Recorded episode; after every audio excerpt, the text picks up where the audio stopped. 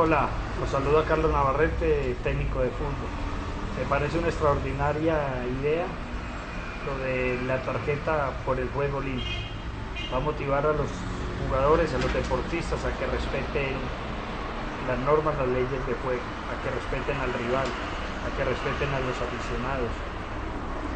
Para mí sería motivante estar en un estadio y cuando le muestren una tarjeta por juego limpio algunos de los deportistas, sentir una ovación, un aplauso en la tribuna, un buen comentario. Y eso estimularía otras situaciones de la vida diaria, de la vida cotidiana, el que siempre pensemos en el bien, en no hacer el mal. Luzbel, extraordinario, apoyándote en esta idea y ojalá la puedas llevar a feliz término. Saludos.